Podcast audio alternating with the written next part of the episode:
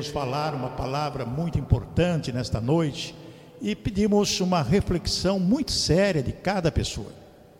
Porque no momento que nós estamos vivendo nessas tribulações, nesse mundo tão tenebroso, nós temos que tomar posição na nossa vida. E nós temos que aprender com a palavra de Deus como nós vamos nos portar, qual vai ser a nossa atitude no dia a dia da nossa vida. Vamos lembrar lá no Egito, quando o povo hebreu ficou cativo, preso, escravizado durante 400 anos. Imagine na, na sua cabeça 400 anos de sofrimento, 400 anos de desespero, sendo açoitados dia e noite, comendo mal, trabalhando como escravo para os faraós. 400 anos. Não foi um dia, um mês, nem um ano. 400 anos. E aquele povo clamava, clamava, clamava, e parece que ninguém ouvia, mas Deus estava ouvindo. Eles clamaram tanto, buscaram tanto a Deus livramento, libertação, que Deus levantou Moisés e todos conhecem a história dos Dez Mandamentos. Moisés, através da unção de Deus, o que, que ele fez? Tirou aquele povo do Egito. 40 anos de peregrinação no deserto até a terra prometida. E nesses 40 anos muita coisa aconteceu.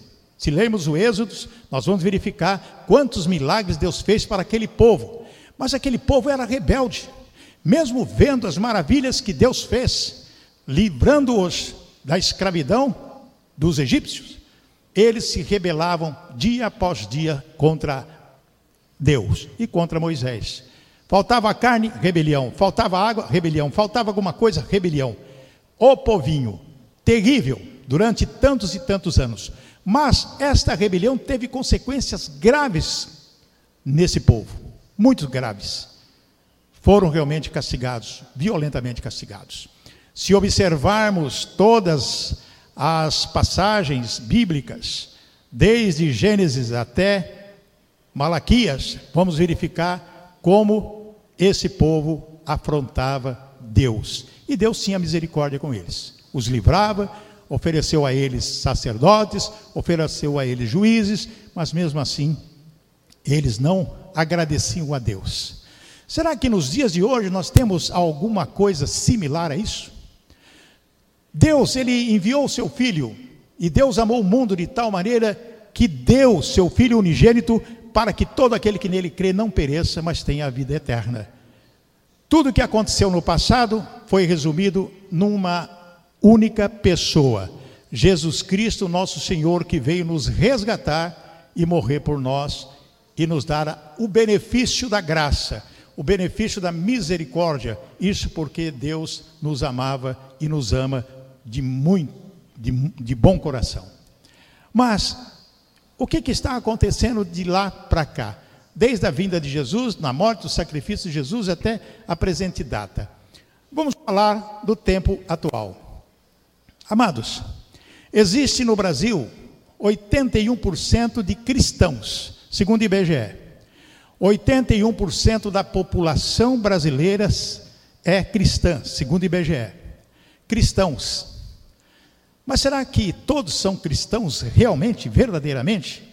Porque se fosse todos, 81%, mais de 100 milhões de pessoas cristãs, o que é o cristão? É aquele que segue a Jesus Cristo, aquele que sente no seu coração que Jesus o salvou, que é discípulo.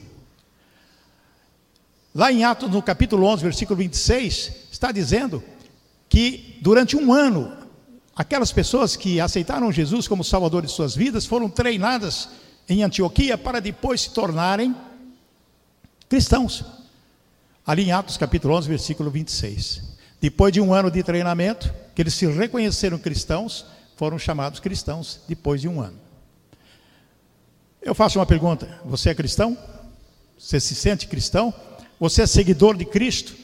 Porque Jesus diz: todos aqueles que são meus discípulos, se tiverem amor entre um e o outro, se tiver amor entre vós, então serão, serão chamados meus discípulos. Mas será, se todo mundo fosse discípulo, esses 81% da população do Brasil, imagine que maravilha seria se todos tivessem um amor recíproco, cumprindo o mandamento Amar a Deus sobre todas as coisas e amar o teu próximo como a ti mesmo? Será que é assim mesmo? Será que nós podemos dizer eu sou cristão?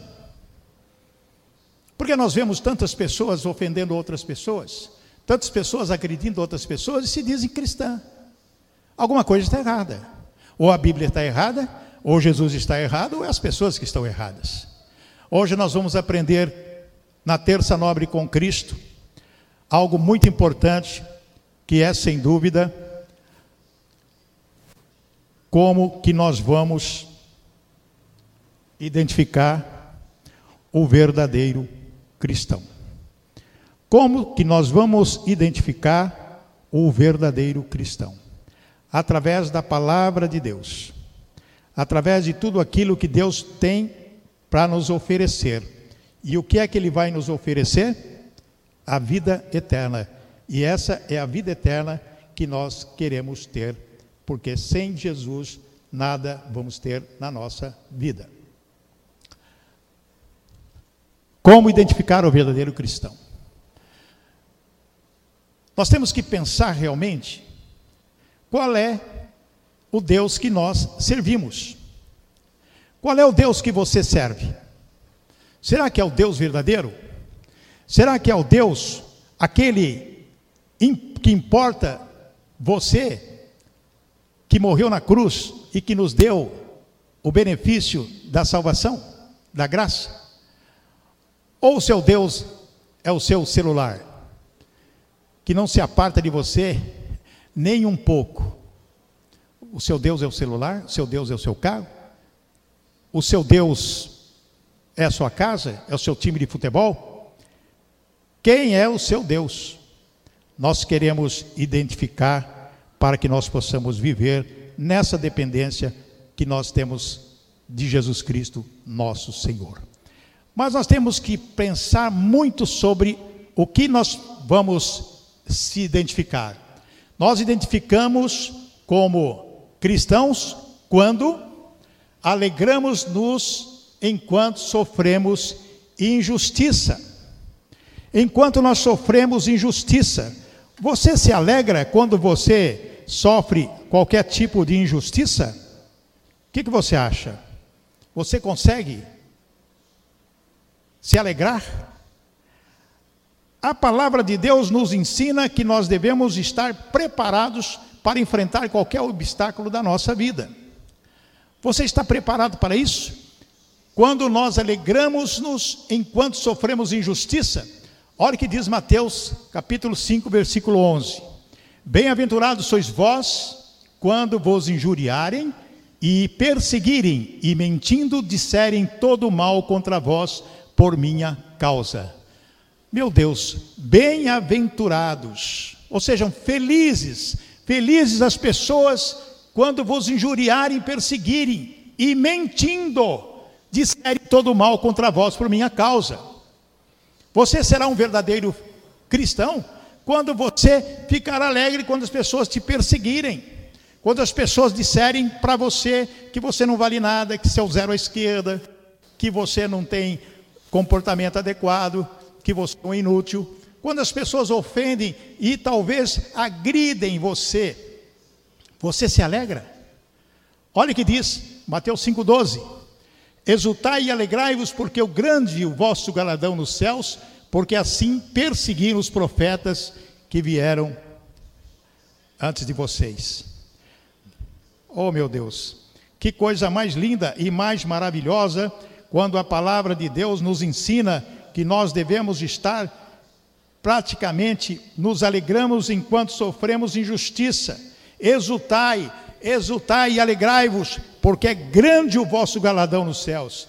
Qual é o galadão que você vai receber? É a vida eterna, são as bênçãos que Deus tem preparado para você, quando você deixa de lado todas as perseguições que você vem sofrendo, tantas calúnias, difamações que você vem sofrendo no dia a dia por causa de Jesus Cristo, porque você talvez é e será muito mesmo um cristão verdadeiro.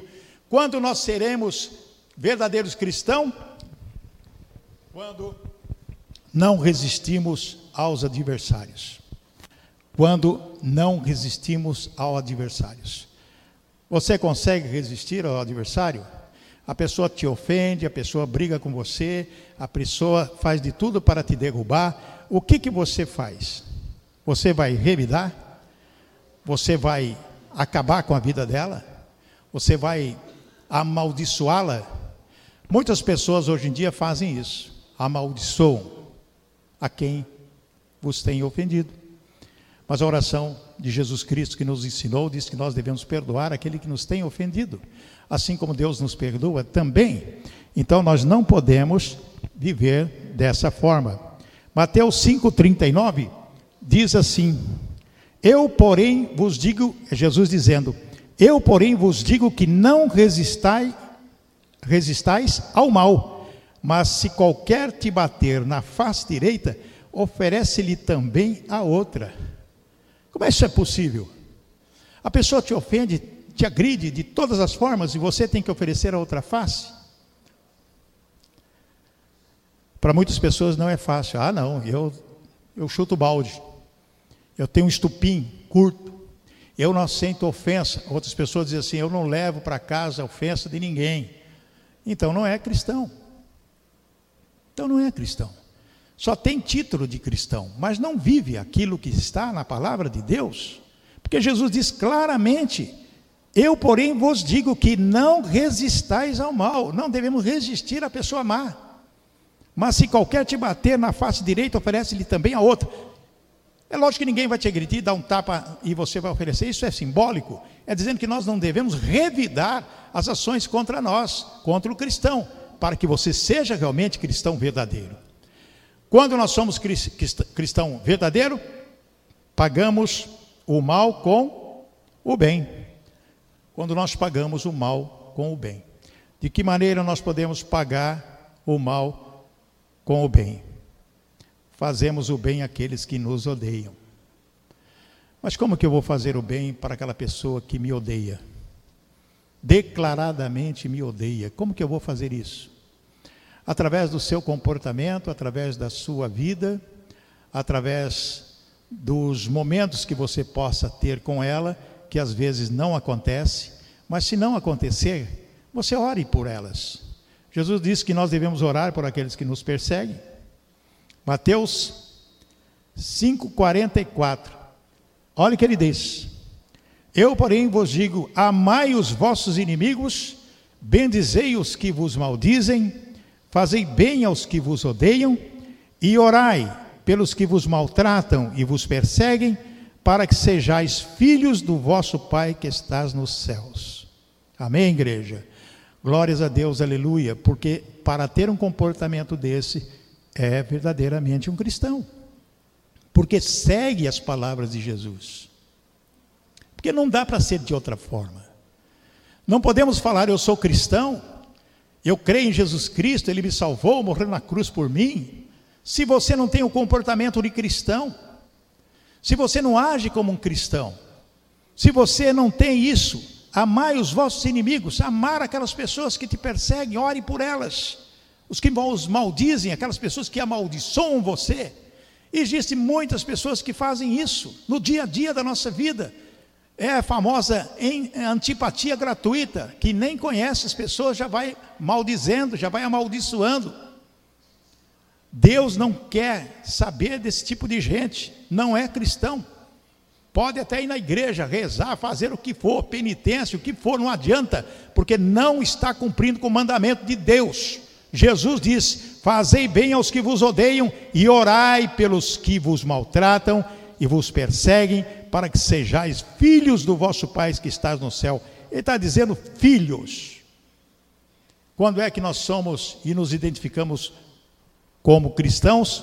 Ao invés de ajuntar tesouros na terra, ajuntamos tesouros tesouros na terra. É ser avarento. O suficiente para você ficar numa boa. E quem quer um, quer dois, quer três, quer mais. Não está nunca contente com aquilo que tem, sempre procurando ter mais. Ah, é errado a pessoa querer progredir na vida? Não. A, a, o progresso, a prosperidade vem de Deus. O que não pode é ser avarento. O que não pode é usar de subterfúgios para destruir vidas, para conquistar aquilo que você deseja. Isso é ambição e não é de Deus. A inveja não é de Deus. Mateus 6,19 diz: Não ajunteis tesouros na terra, onde a traça e a ferrugem tudo consomem, e onde os ladrões minam e roubam. Jesus é claro quando diz que nós não devemos fazer isso, ajuntar tesouros na terra. Ele diz no versículo 20: Mas ajuntai tesouros no céu, onde nem a traça, nem a ferrugem consomem, e onde os ladrões não minam nem roubam. Que Jesus está querendo dizer que muitas coisas que você faz aqui, que você não percebe, não vale absolutamente nada, porque uma hora acaba. As pessoas adquirem durante a vida fortunas e fortunas e fortunas e fortunas. Usufrui, usufrui do máximo possível. Depois morre sem nada. Ficam os herdeiros brigando para dividir a herança. Jesus está dizendo que as pessoas devem se preocupar com aquilo que está no céu. E o que é o tesouro no céu? É você não pecar, é você cumprir os mandamentos, é você amar as pessoas, amar o teu próximo, amar a tua família, amar Deus em primeiro lugar, depois a tua família. Quantas pessoas se hoje largam a sua esposa, os seus filhos, quantas pessoas hoje largam o seu marido, as, eh, as pessoas que ama, para fazer coisas que não devem fazer, entrar nesses prazeres do mundo, essas são as coisas que Deus condena, que Deus abomina. Porque ele diz aqui, porque Onde estiver o vosso tesouro, ali estará também o vosso coração. Onde está o vosso coração? Onde está o vosso coração? Firmados em Jesus Cristo? Firmados na palavra, onde na verdade tudo que Jesus quer é disciplina e disponibilidade para o seu serviço. Quando é que somos verdadeiramente cristãos? Quando não julgamos os outros. Hoje, nesse mundo que nós vivemos, existe um monte de juízes, juízes, promotores que não têm toga nenhuma, mas que fica julgando e pré-julgando pessoas, sem saber absolutamente nada da vida dela. Por ouvir falar, conversa fiada, fofoca, tudo isso é condenável pela palavra de Deus. O mexeriqueiro, fofoqueiro, não herdará o reino dos céus, é destinado ao fogo do inferno, está na palavra do Senhor. Então, o cristão verdadeiro, ele não julga ninguém. O julgamento, a decisão é de Cristo. É Ele que julga e vai julgar no tempo devido. Nós, como cristãos, devemos abençoar as pessoas, não julgar nem fazer pré-julgamento, porque isso não depende de nós, porque Jesus nos ensina isso. Mateus 7:1, olha o que ele diz: Não julgueis para que não sejais julgados. Não julgueis para que não sejais julgados, porque se você julga hoje, amanhã pode ter certeza que alguém vai colocar o dedo na, na, na, no seu nariz e vai te detonar, porque você não teve um compromisso com Jesus de abençoar as pessoas. Quando você julga, você será julgado também. É melhor ser julgado por Deus no tempo devido do que julgado pelos outros que nada tem a ver com a nossa vida. Quando é que nós somos verdadeiramente cristãos? Quando confessamos e agimos de acordo com a vontade de Deus. Quando confessamos. Amados, é muito importante confessar a Deus os seus pecados, os seus erros, através da oração. Jesus nos ensina lá em Mateus que nós devemos entrar no nosso quarto, fechar a porta e em secreto orar a Deus. E Ele, Deus, em secreto nos responderá. Se você tem essa experiência, você sabe que isso é uma verdade. Quando você coloca os seus problemas, seja ele quais forem, diante de Deus, confessando os seus erros, confessando os seus pecados, com certeza Deus estará te dando o benefício da misericórdia e o perdão dos seus pecados. Porque Jesus diz assim: Mateus 7, 21. Olha o que ele diz: Nem todo o que me diz Senhor, Senhor entrará no reino dos céus, mas aquele que faz a vontade de meu Pai que está nos céus. Falsos cristãos têm de monte por aí. Quando nós observamos pelo IBGE que 81% da população se diz cristã, imagine que beleza seria se todos cumprissem a palavra de Deus. Mas não é assim. Quantos cumprem a palavra de Deus? Quantos têm essa responsabilidade, esse compromisso de cumprir a palavra de Deus para dizer: Eu sou um verdadeiro cristão? Não entrará no reino dos céus, mas só aquele que faz a vontade de meu Pai que está nos céus é cumprir os mandamentos. Somos verdadeiros cristãos quando respeitamos os limites do próximo. Quando respeitamos os limites do próximo. Todos nós sabemos qual é o nosso limite. Será que alguém respeita o teu limite? Ou te faz você passar dos limites? Tem muitas vezes assim: olha, minha paciência se esgotou, passei dos meus limites. E acaba fazendo besteira subjugada a fazer a de fazer, sabe o que está acontecendo? Está cumprindo, está cumprindo não, está quebrando o mandamento de Deus. E eu vou provar na Bíblia. Olha o que diz aqui, Deuteronômio 27, 17: Maldito aquele que remover os limites do seu próximo. Maldito. Aquele que puxa a pessoa para baixo, Aquela pessoa que é subjugada a fazer o que não pode, não deve, não quer fazer. Quando a pessoa destrói as pessoas que têm os seus limites é, dentro da possibilidade que ele aguenta e que não faz isso, que a, apenas faz com que ela perca a sua paciência, é maldita. É o que diz a palavra. Remove as pessoas, joga ela para baixo, desilude, e deixa a pessoa numa situação difícil. Porque a pessoa, ela sabe o seu limite, mas ela pode passar dos seus limites para o bem-estar dela ou de outras pessoas. Moisés tinha o seu limite. E ele disse para Deus: Ó, não sei falar direito, não. Minha língua é meio esquisita. Deus falou: Não, mas você vai ter que falar, você vai se superar. Moisés se superou várias vezes naquele deserto. Ele, Arão e o pessoal que estava com ele. Josué superou os seus limites várias vezes, está na palavra de Deus. Ah, eu não sei se eu vou conseguir derrubar as muralhas de Jericó. Com a força de Deus, ele conseguiu, porque ele se esforçou para isso. É lógico que Deus estava com ele. Deus está conosco, Deus está conosco, Deus está com você. Em qualquer lugar da sua vida, em qualquer atividade que você faça, Deus está com você. Ah, mas eu não vou conseguir. Aquela pessoa que quer remover o teu limite diz assim: que nada, você não vai conseguir fazer absolutamente nada. Para com isso. Você não tem força para isso. Ah, eu vou fazer isso. Não, faz não. Aquelas pessoas que querem remover os seus limites, que quer destruir você. Cuidado com essas conversas de pessoas que são do contra. Olha, eu tenho um projeto na minha vida que eu vou fazer assim, assim. Deus tem falado comigo esse projeto. Então chega aquela pessoa e fala: Ih, não vai dar certo, você. Ih, cuidado, é assim o quê, papapá. Tenta te demover daquilo que você tem no seu coração. Eu falo para você, vá para frente, lute porque você vai conquistar. Davi era um menino, foi buscado e ungido por Samuel, chegou naquela batalha onde os filisteus estavam lá com aquele gigante. Ele chegou lá e falou: O que está acontecendo? Olha o gigante lá, quem é esse incircunciso que está afrontando o povo de Deus? Daí os irmãos disseram: que eu vou acabar com esse cara aí? Vai acabar coisa nenhuma. Quem é você, pirralho, para acabar com o gigante? Você não tem força para isso, você não tem limite. Seu limite já é chegar aqui é pastor de ovelha. Que nada, ele foi lá, derrubou o gigante, matou e tudo isso, porque estava com Deus, porque ele sabia o seu potencial. Ele sabia até onde ele poderia chegar.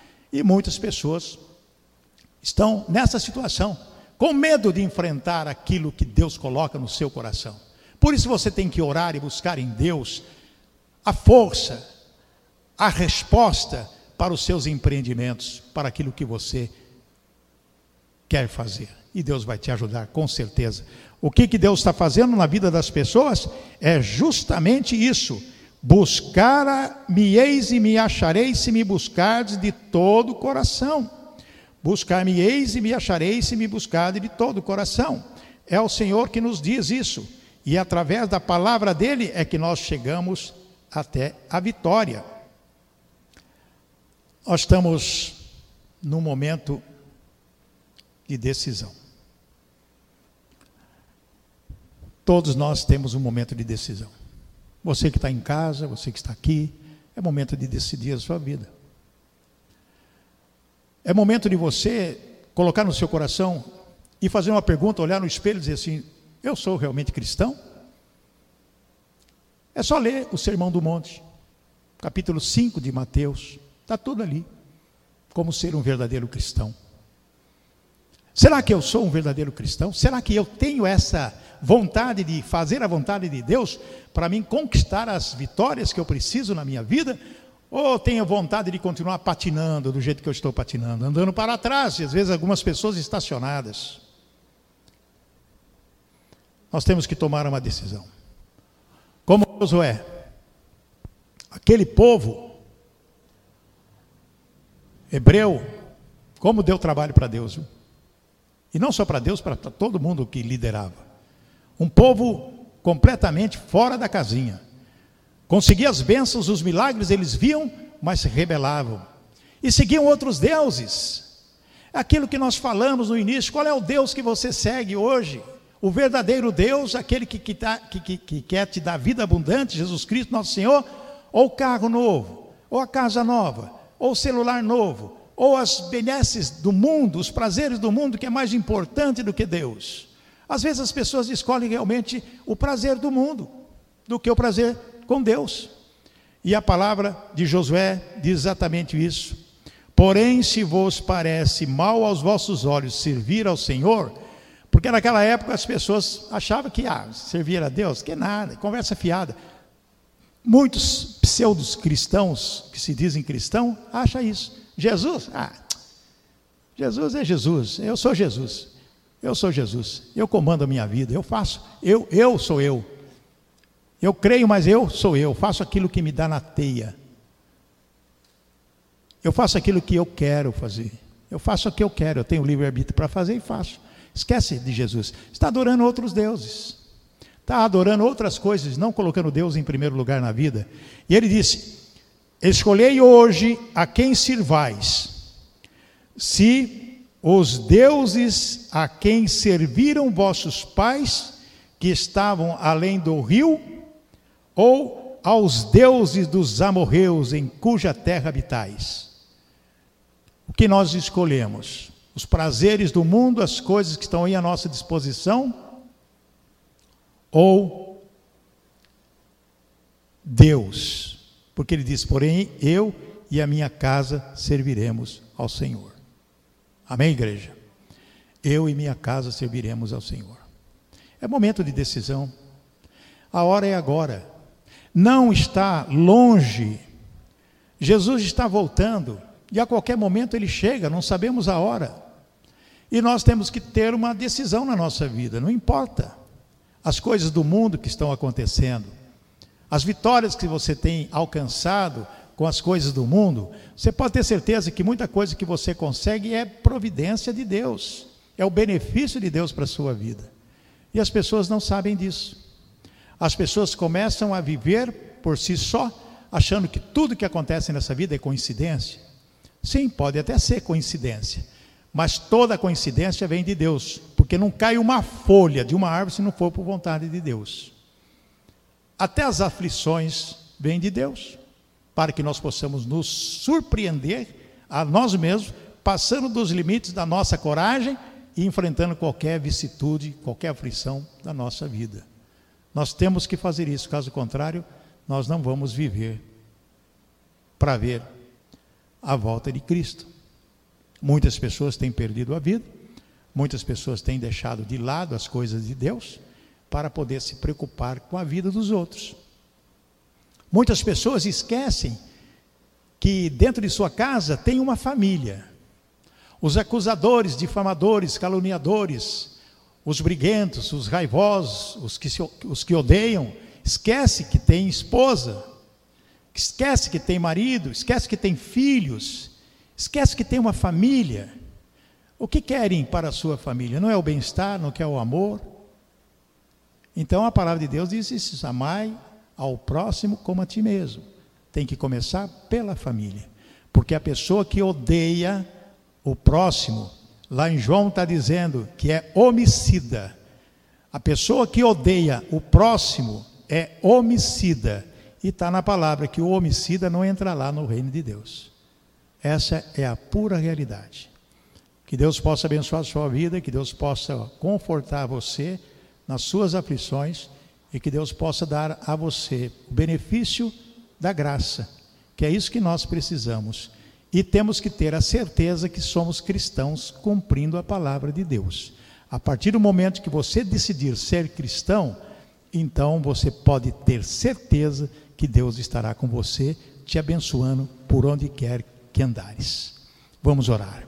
Pai querido, nós queremos agradecer pela tua palavra e queremos ser verdadeiramente cristãos. Perdoa, Pai, porque somos falhos, imperfeitos, pecadores, nada sabemos, mas a orientação vem de ti. E queremos aprender mais e mais e mais de ti todos os dias da nossa vida. Nós queremos saber de ti, Senhor, como nos oriente, nos orientar, para que o Senhor possa nos orientar a ser cristãos verdadeiros.